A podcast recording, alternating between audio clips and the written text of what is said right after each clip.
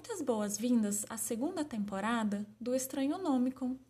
Coloquem seus chapéus de papel alumínio e vamos começar a aventura. Antes de qualquer coisa, preciso avisar que esse episódio tem temas que podem ser sensíveis para algumas pessoas, como mortes e descrições gráficas de necropsias. Se você não se sente à vontade, pausa aqui o episódio e nos vemos no próximo. Quando eu comecei a escrever essa história, pretendia seguir um rumo bem diferente.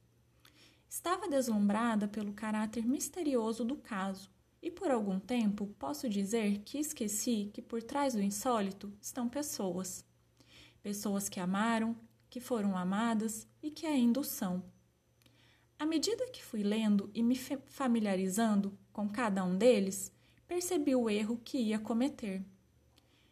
Mudei minha abordagem. Para contar a história até onde nos é possível saber, e depois desse ponto, vou focar nas possibilidades que são abordadas pela Fundação Love, que faz até hoje a curadoria dos documentos relacionados ao caso, de maneira dedicada e com todo o respeito que eles merecem.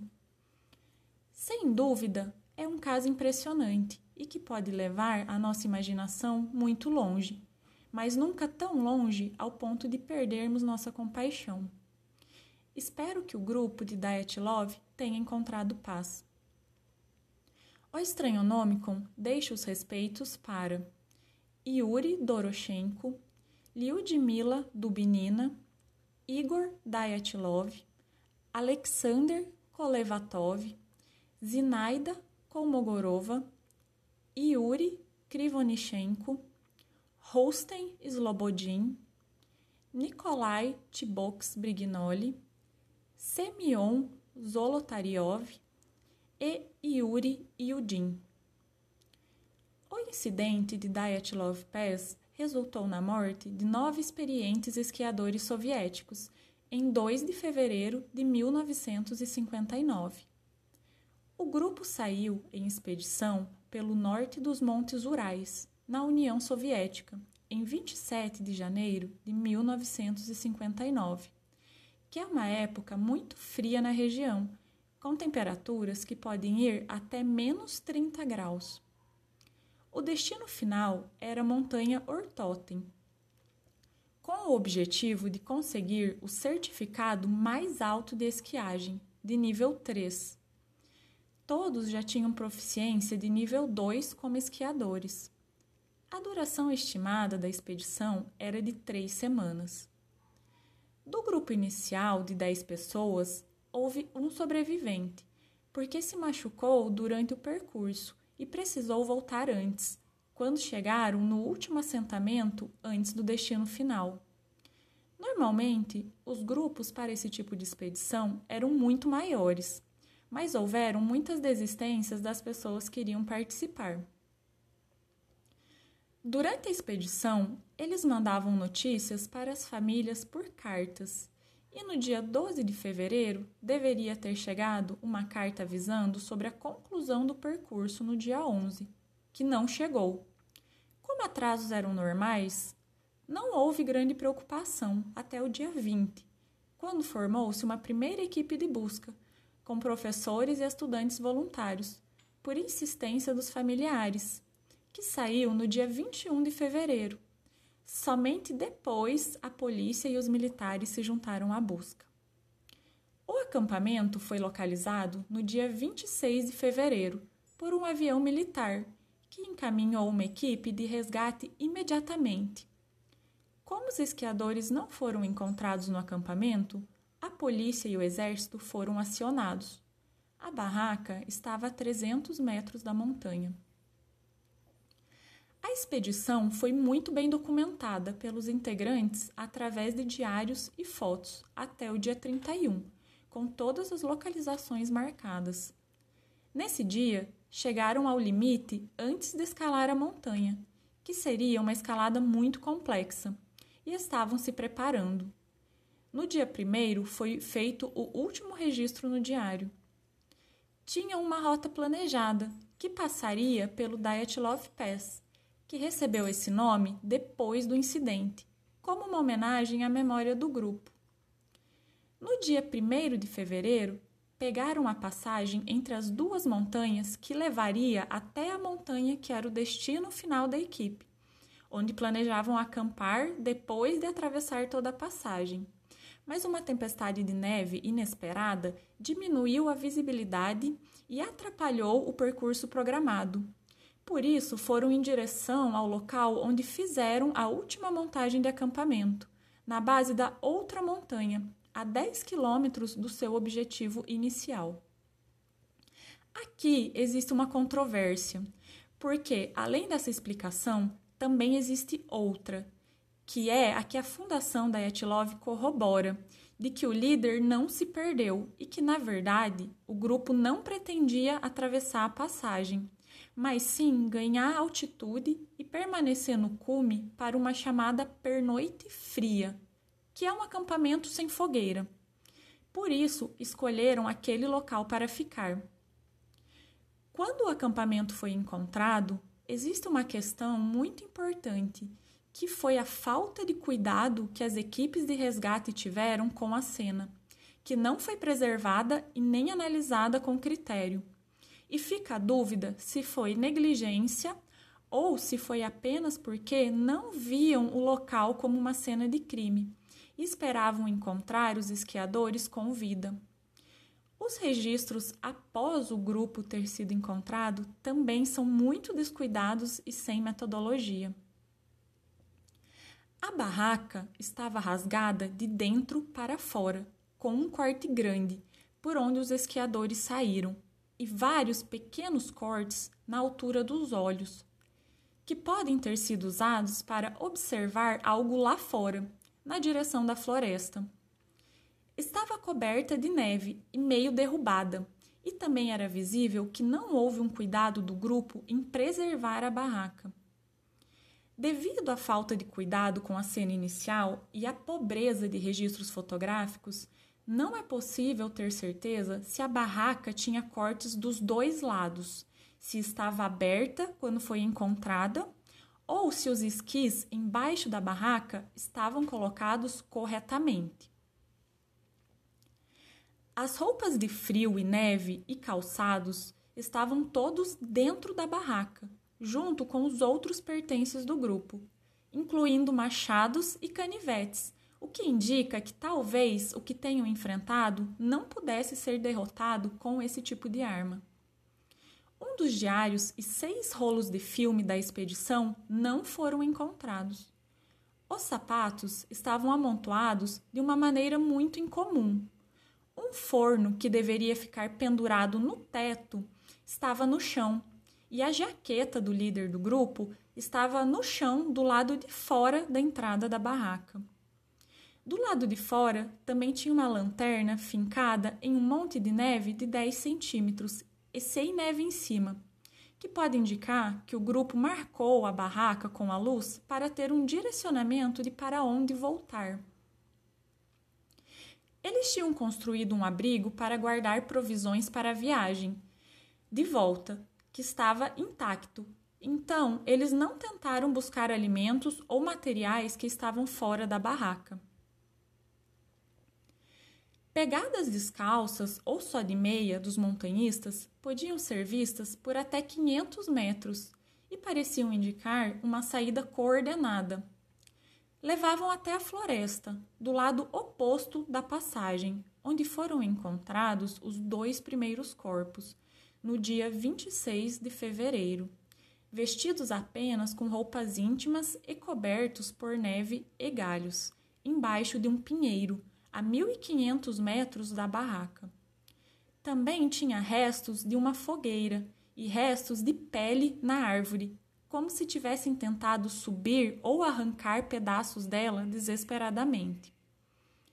A fogueira foi feita com pedaços de galhos cortados, mas a faca usada para isso nunca foi encontrada, e os galhos cortados estavam acima das marcas de arranhões, até 5 metros de altura.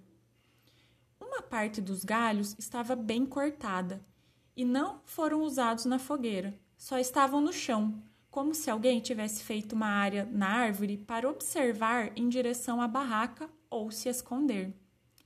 Existem indícios de que mais pessoas montaram a fogueira e não apenas os dois esquiadores encontrados ali. A 400 metros desse local estavam os corpos de mais três esquiadores, em uma posição que sugeria que morreram tentando voltar para o acampamento, com uma distância de 100 metros entre cada um. Eles estavam vestindo as roupas dos dois primeiros esquiadores encontrados. Um deles segurava um galho em uma das mãos e protegia o rosto com a outra. Mais à frente estava outro esquiador, com uma fratura de quase 20 centímetros na cabeça. O último corpo foi encontrado seguindo um rastro de sangue, que não foi possível definir de quem era, com um hematoma comprido na lateral do corpo. E foi quem mais se aproximou da barraca. Os outros quatro esquiadores foram encontrados só três meses depois, em 5 de maio, após o degelo, e estavam soterrados por um metro e meio de neve, em uma área de 4 metros quadrados, próximos de um possível abrigo que eles construíram com neve e galhos, perto de um barranco que ficava dentro da floresta, muito próximo da árvore onde foram encontrados os primeiros corpos, com água corrente do degelo passando por eles. Estavam mais vestidos do que os outros, com peças aleatórias de roupas, e um deles tinha uma câmera fotográfica em volta do pescoço. O que foi uma surpresa, porque, segundo o sobrevivente, o grupo tinha apenas quatro câmeras, que estavam todas na barraca. A água do degelo danificou o filme, que não pôde ser revelado. Um registro não oficial diz que esse mesmo esquiador segurava uma caneta e um bloco de anotações que não tinha nada escrito. Os corpos estavam de roupa íntima ou usando partes de roupas retiradas dos que morreram primeiro. Essa questão das roupas provou que eles não morreram ao mesmo tempo, porque iam pegando as roupas dos mortos para tentar se aquecer. Cogitou-se a possibilidade de uma reação da hipotermia que causa a sensação de queimação no corpo e faz com que pessoas congelando tirem as roupas por pensarem estar com muito calor antes da morte, chamada de desnudamento paradoxal. Mas como apenas os primeiros estavam sem roupa e os últimos estavam com roupas misturadas de todos os membros, inclusive cortadas, indica que houve essa troca de roupas com os mortos para que os vivos tentassem permanecer assim, indicando ações lógicas do grupo por um desejo de sobrevivência. Uma questão que deixa dúvidas é que algumas roupas tiradas dos corpos que estavam embaixo do pinheiro estavam nos galhos e não pareciam ter sido usadas. Todos foram descritos como a causa da morte por hipotermia, e as primeiras mortes ocorreram de 6 a 8 horas depois da última refeição, que foi registrada no diário em torno das 6 ou 7 da noite. Cinco dos corpos tinham sinais de morte por hipotermia, e embora um deles tivesse uma fissura no crânio, não foi considerada fatal. Três dos últimos quatro corpos encontrados apresentavam sinais de violência, com ferimentos fatais, como crânios estraçalhados e tórax esmagados. Mesmo com essas lesões consideráveis, não existiam sinais externos. Todos os danos eram internos, como se tivesse acontecido um ataque de dentro para fora dos corpos. Uma das possibilidades é a pressão do soterramento pela neve do abrigo ter causado essas lesões, que eram tão severas em dois dos corpos que se assemelhavam a um acidente de carro. O legista afirmou que nenhum humano teria força para causar tais ferimentos. Também tinham queimaduras de frio na pele, que estava com uma coloração alaranjada incomum para a morte por frio. Alguns corpos estavam mais deteriorados que outros, como se tivessem se decomposto antes, e não tinham marcas de mordidas de animais. Existe uma alteração chamada livor mortis, que é o efeito da gravidade empurrando os líquidos do corpo em direção ao chão, que causa marcas que possibilitam saber como a pessoa estava posicionada quando morreu. Em alguns dos corpos, essa marca estava numa direção diferente do chão, o que indica que foram mexidos de posição. Uma das hipóteses sobre os dois primeiros encontrados é que os amigos pegaram as roupas deles e depois posicionaram um ao lado do outro como sinal de respeito. A necropsia dos quatro primeiros corpos encontrados foi feita em 4 de março e mostrou sinais de hipotermia e alguns detalhes estranhos. Um dos esquiadores tinha edema e contusão pulmonar por trauma abrupto, e quando foi encontrado, tinha espuma cinza na bochecha e líquido cinza saindo pela boca. Outro tinha arrancado um pedaço da articulação do dedo com os dentes, e esse pedaço estava dentro da boca. E também tinha queimaduras de terceiro grau. Um dos esquiadores tinha vomitado sangue e outro tinha um hematoma em forma de bastão no peito. Um dos corpos tinha lesões e fraturas nas mãos compatíveis com briga corpo a corpo. O quinto corpo encontrado foi necropsiado em 8 de março e apresentava um trauma no crânio por ação de objeto contundente, feito antes da morte. Também tinha escoriações opostas às esperadas por uma morte por hipotermia. Os últimos corpos tiveram suas necrópsias realizadas em 9 de maio e eram os com lesões mais difíceis de explicar.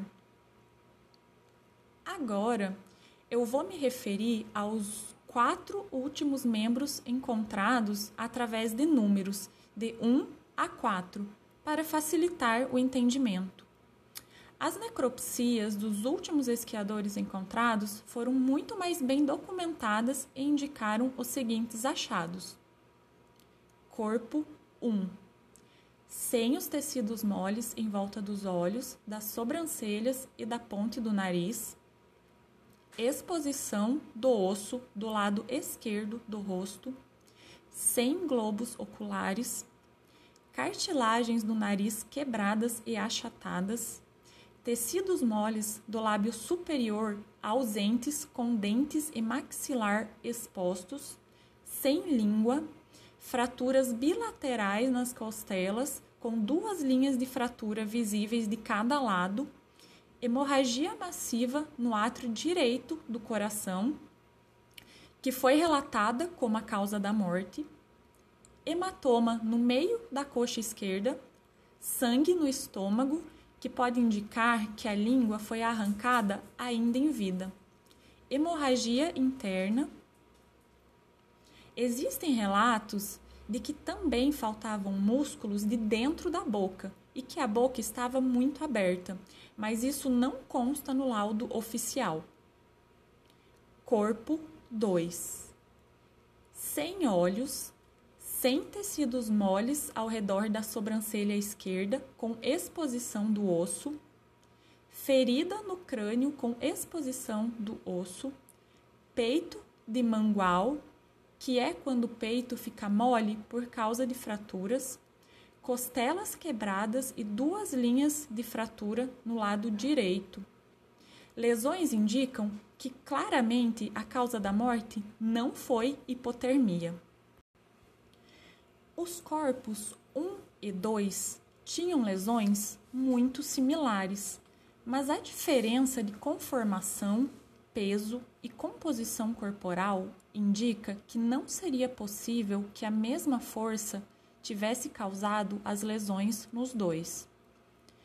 Ambos tinham hemorragia no coração e no tórax, que indica que estavam vivos quando foram submetidos a uma força extrema. Essas lesões, somadas à ausência de lesões externas, são muito parecidas com trauma causado pelas ondas de choque de uma bomba ou um jato passando muito baixo. Corpo 3.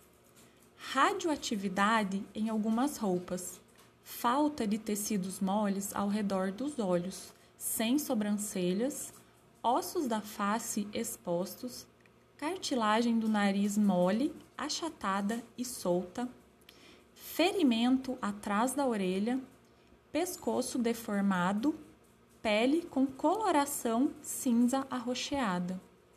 Os ferimentos no nariz e orelha e o pescoço quebrado podiam ser sinais de briga ou assassinato com um método utilizado pelas forças especiais soviéticas. Em relação às roupas contaminadas com radiação, especula-se que possa ser uma contaminação prévia por um dos membros ser radiologista.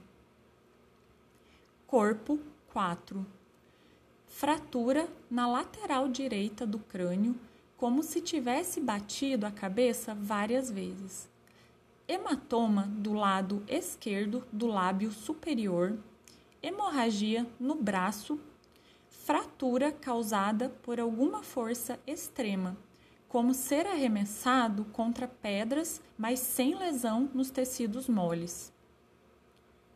O fechamento do caso, na época em que ocorreu, foi muito rápido, em apenas quatro semanas, o que gerou suspeitas de envolvimento militar e declarou a causa das mortes como um desastre natural que causou hipotermia. O relatório oficial declarou seis mortes por hipotermia e três mortes por pressão que causou lesões internas. Mas o grupo era muito experiente, dificilmente seria pego de surpresa por um evento natural, ou teria tomado decisões sem motivo ou imprudentes.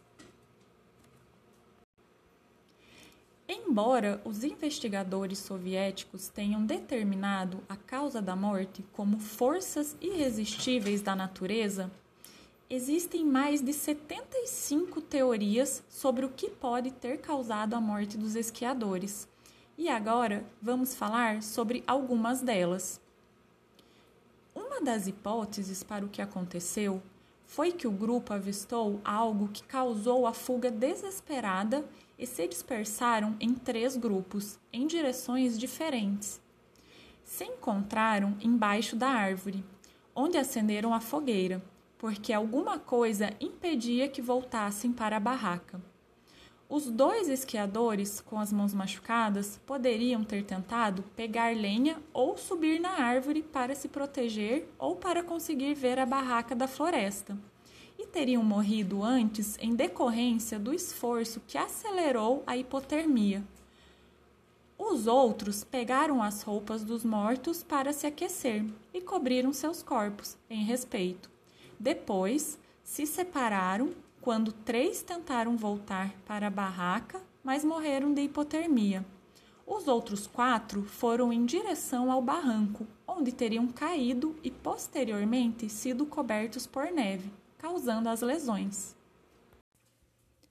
A teoria da avalanche ou placa de neve, que foi a oficial da época do incidente, diz que o grupo acordou com o som da avalanche e fugiu em desespero. Os cinco primeiros teriam morrido de hipotermia e os últimos quatro realmente teriam sido pegos pela avalanche, por isso estavam soterrados e com lesões internas. Se uma pequena avalanche ou deslocamento de uma placa de neve tivesse acontecido, explicaria os cortes por dentro da barraca uma maneira muito mais rápida de escapar do que abrir todos os botões e zíperes da porta. E os sinais de um pequeno desastre natural poderiam ter sido apagados com o tempo até a chegada da equipe de busca. Os pontos fracos dessa teoria são que a região não é uma área de ocorrência de avalanches. As pegadas do grupo estavam muito visíveis na neve o transporte de três pessoas com costelas quebradas seria impossível e também não conseguiriam andar sozinhos, então não poderiam estar tão longe do acampamento. Todos tinham muito treinamento e experiência, Então saberiam que as chances de morrer congelados eram muito maiores do que as de morrer em uma avalanche. Então, mesmo que fosse impossível voltar para a barraca danificada, não sairiam sem as roupas de frio. E nas fotos é possível ver uma parte dos esquis fincados na neve, na mesma altura da foto tirada pelo grupo do que na foto tirada pela equipe de resgate, indicando que a neve em cima da barraca não foi avalanche, e sim neve que caiu ou que foi colocada de propósito. O único sobrevivente acreditava no envolvimento militar, porque nas coisas do grupo, que foram avaliadas por ele na ocasião, foram encontrados dois objetos que não pertenciam aos membros, que eram peças de roupa militares, além da falta de rolos de filme e de um diário. Ele também contou que teve acesso a documentos que indicavam que militares começaram as investigações dez dias antes do encontro do acampamento e que foram retiradas amostras dos órgãos das vítimas para análise em laboratório, mas que nunca chegaram ao destino. Existiam relatos de bombas militares sendo testadas na mesma época do incidente, que detonavam antes de chegar ao chão e causavam danos como os encontrados nos corpos. Isso, somado ao fato do livor mortis indicar que os corpos foram movidos de lugar, que tinham queimaduras no couro cabeludo e pele, e a radioatividade presente em duas peças de roupas, corrobora essa teoria. Os familiares relatam que durante os funerais, a pele dos esquiadores estava com um tom alaranjado anormal e o cabelo acinzentado. Isso fortalece a teoria de um acidente nuclear. Os técnicos que realizaram as necropsias supostamente foram orientados a passar álcool no corpo como proteção da radiação. As fotos da barraca mostram que ela foi erguida incorretamente, erro que não seria cometido por esquiadores tão experientes fortalecendo a hipótese de a cena ter sido montada para ser encontrada pela equipe de resgate. Uma possibilidade também levantada quanto ao envolvimento militar é a de queima de arquivo, pelo grupo ter presenciado alguma prática que não deveria.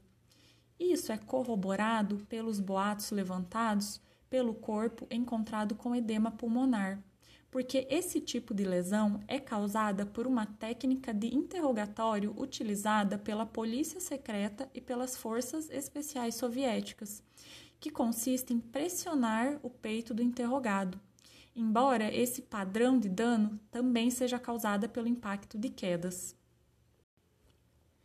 Anos mais tarde, um investigador particular teve acesso a documentos que indicavam sinais de radioatividade nas roupas de todos os esquiadores, o que, somado aos relatos de que haviam muitos animais mortos na área em que encontraram os corpos, que a caça e o uso da água na região foram proibidos por quatro anos após o incidente e que o acesso ao local ficou proibido para esquiadores pelos próximos três anos, podem confirmar a teoria de envolvimento nuclear.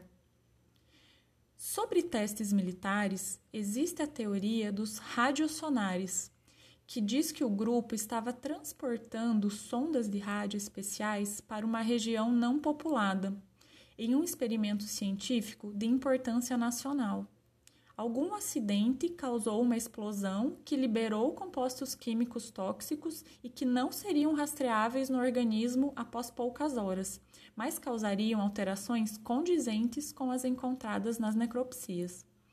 O atraso deliberado no início das buscas corrobora essa teoria porque seria o período correspondente a duas meia-vidas do suposto composto químico deixando o ambiente seguro novamente antes de expor mais pessoas.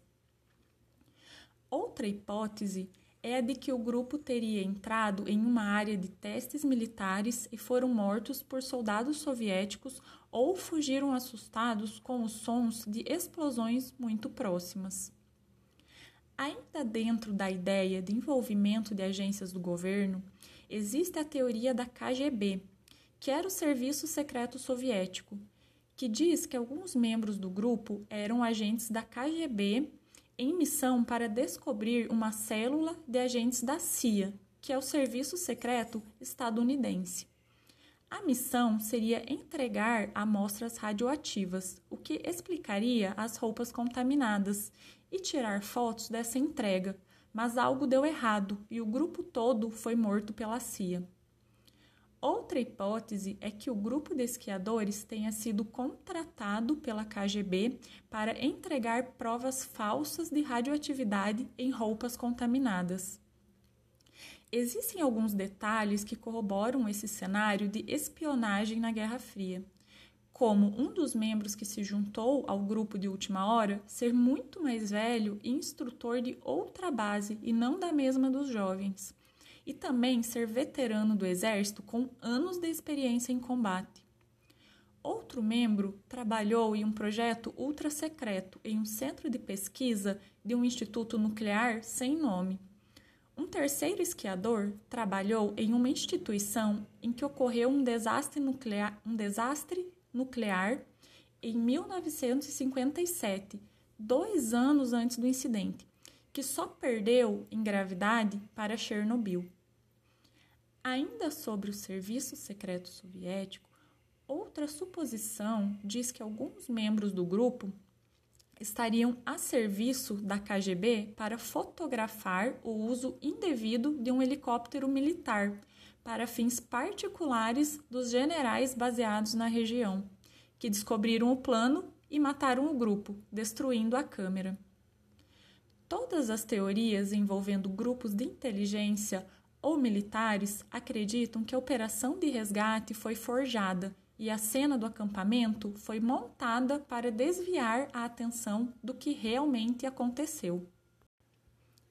Algumas pessoas acreditam que o grupo pode ter sido enganado por fugitivos do campo de prisioneiros de Gulag.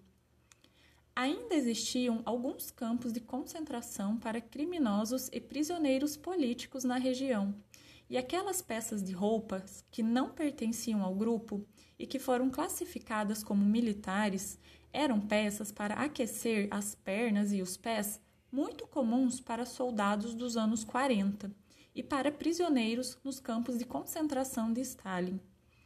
Ninguém sabe como essas roupas foram parar lá ou como sumiram da sala de evidências posteriormente. Uma das teorias envolve UFOs ou OVNIs. Mas, antes de falar sobre ela, vou dar a definição do que é um OVNI. Essa sigla significa objeto voador não identificado. Então pode ser literalmente qualquer coisa que esteja voando e que não dê para identificar, não necessariamente associado com alienígenas. Essa teoria é baseada em uma das fotos que o grupo tirou que mostra duas bolas luminosas em um fundo preto e que seriam duas esferas de luz no céu noturno. Existem relatos que afirmam que as Forças Armadas Soviéticas lançaram foguetes que aterrissaram ao norte dos Montes Urais na época do incidente. Outra tese diz que o que assustou o grupo foi o lançamento de um foguete meteorológico.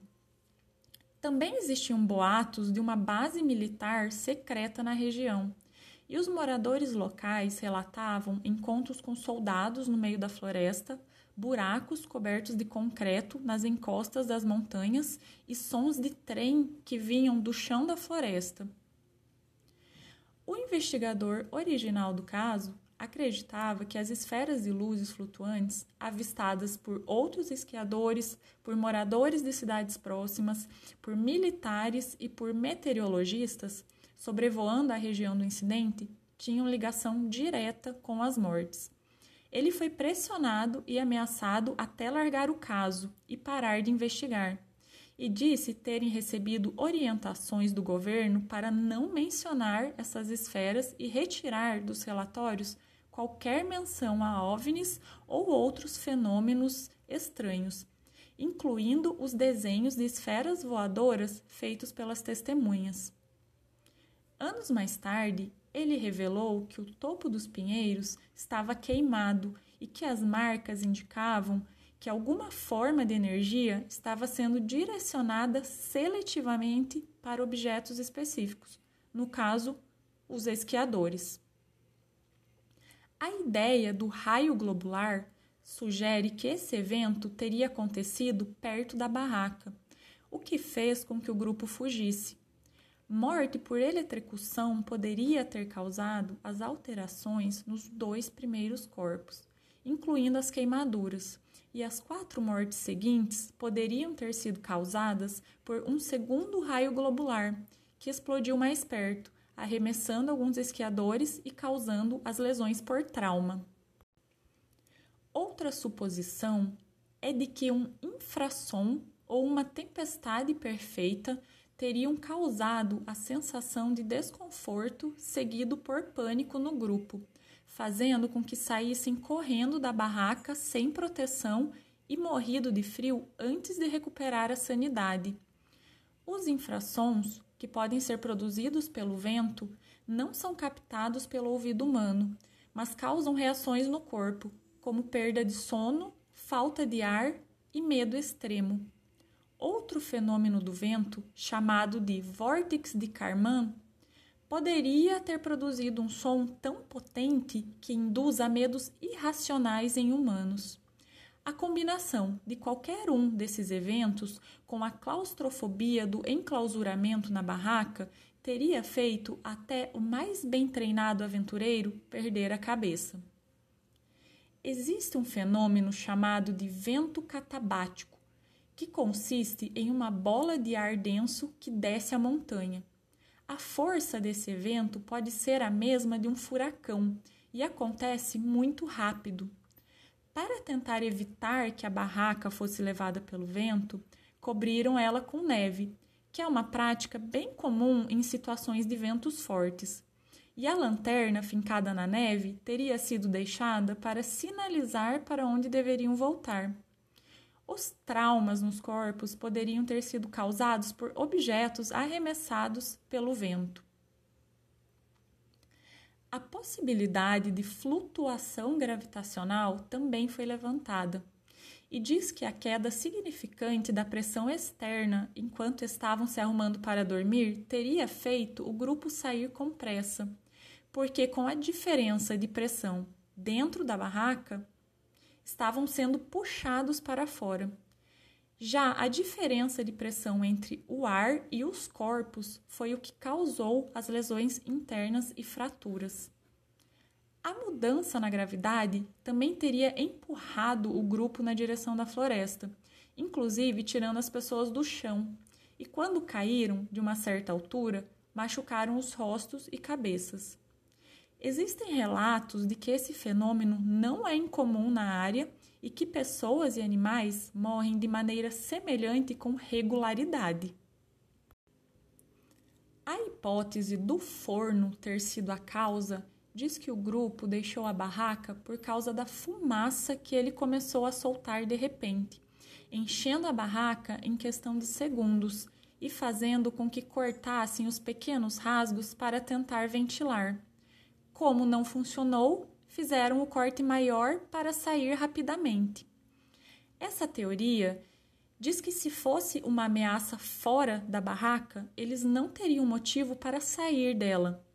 As pegadas indicam que andaram ordenadamente, então a urgência foi apenas para sair da barraca e depois decidiram ir em direção à floresta. O sangue na boca dos corpos pode indicar tosse com sangue que é um sinal de inalação de fumaça, e a intoxicação pode ter prejudicado o julgamento e alterado a percepção de frio.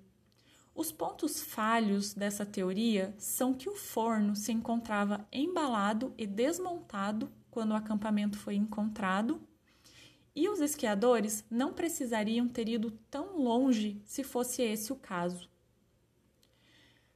foi levantada a possibilidade do envolvimento de ingestão de cogumelos alucinógenos em duas vertentes. A primeira diz que caçadores do povo Kante teriam tomado os cogumelos e atacaram o grupo em um momento de euforia. Uma foto tirada por eles mostra uma silhueta humanoide entre as árvores, que seria um desses caçadores já à espreita, e foi o motivo de terem optado por montar o acampamento longe da floresta. A outra é que o próprio grupo teria ingerido os cogumelos de maneira acidental ou proposital e sofreu delírios que levaram aos comportamentos que terminaram com a morte de todos. O envolvimento de ataque de animal também foi considerado, especificamente um parente local do furão, chamado de wolverine, cujo adulto pode chegar a ter 30 quilos. São ferozes e temperamentais e tem como característica de comportamento nunca fugir de ameaças e sempre atacar primeiro. Um Wolverine teria entrado na barraca atraído pelo cheiro de comida. Lá dentro, assustado com as pessoas atirando objetos, soltou sua glândula de cheiro, que é parecida com a do gambá. Com o cheiro insuportável e a porta bloqueada pelo animal furioso, mais o medo dele atacar, cortaram a barraca para escapar. Lá fora, caminharam devagar para a floresta e, enquanto aguardavam o Wolverine sair, acenderam uma fogueira. Mas a temperatura caiu de forma brusca e surpreendeu o grupo, os matando por hipotermia. Alguns relatos dizem que os cães de busca não queriam sair do helicóptero e por isso poderia ser causado pelo fato de estarem sendo acuados pelo odor do Wolverine. Intoxicação por metanol, que teria sua origem em um acidente de avião que transportava substância, ou em combustível para fogueira, ou em produtos com fins medicinais e que foi ingerido por acidente ou de propósito em uma tentativa de se aquecer explicaria o grupo ter cortado a barraca para sair, como sintoma de diminuição de consciência e incoordenação motora. Também a saída em fila, talvez de mãos dadas, e o fato de terem cortado galhos para a fogueira, mesmo com muitos galhos secos no chão, como resposta ao sintoma de cegueira, e a quantidade de urina nos corpos que indicava falência renal uma discussão entre os membros do grupo ou entre o grupo e pessoas de fora poderia ter resultado em uma violência extrema que terminou nas mortes, já que as necropsias mostravam algumas lesões mais antigas, de alguns dias, que eram condizentes com lesões causadas por brigas corpo a corpo. Uma síndrome chamada de histeria do Ártico que causa comportamento estranho, agressivo e atípico, desorientação, perda da noção de tempo, falta de sensibilidade ao frio e caminhar em transe também foi considerada, mas só existem relatos dessa síndrome em povos nativos de regiões frias isoladas e nunca em viajantes. As lesões dos últimos cinco esquiadores encontrados poderiam ter sido causadas pelo atropelamento por um snowmobile, que ocorreu posteriormente a algum outro evento que ocasionou o resto da situação. Dentro das produções de TV e cinema que se transformaram em teorias, existe a do experimento de teletransporte. Um filme de terror de 2013 sugere que um macabro experimento militar de teletransporte matou o grupo. Algumas imagens do filme ficaram tão populares que muitas pessoas acham que são reais.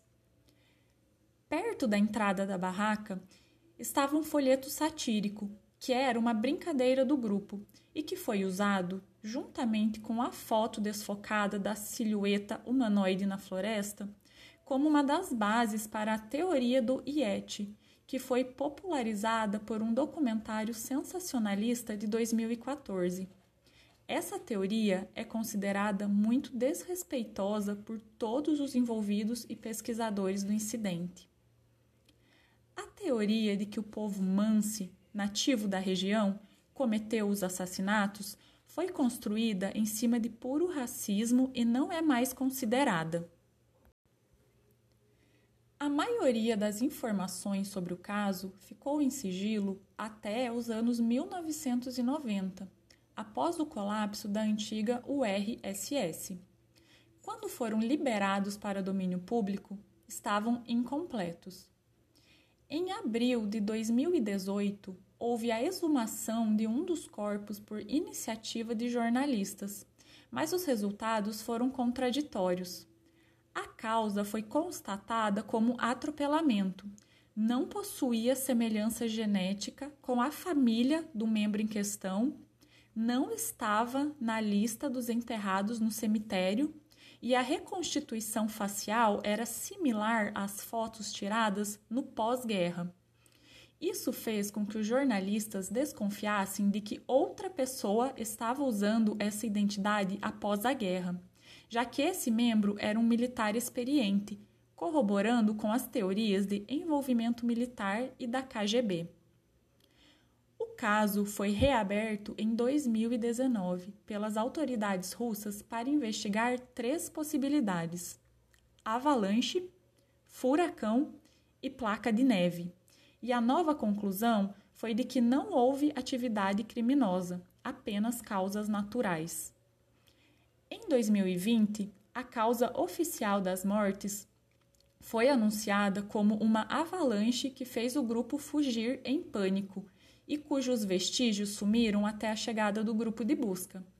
Essa versão final que foi confirmada por uma simulação de avalanche com danos a corpos humanos em computador, não foi aceita pelas famílias, que acreditam no envolvimento militar, inclusive por ameaças sofridas na época para que parassem de pressionar por respostas.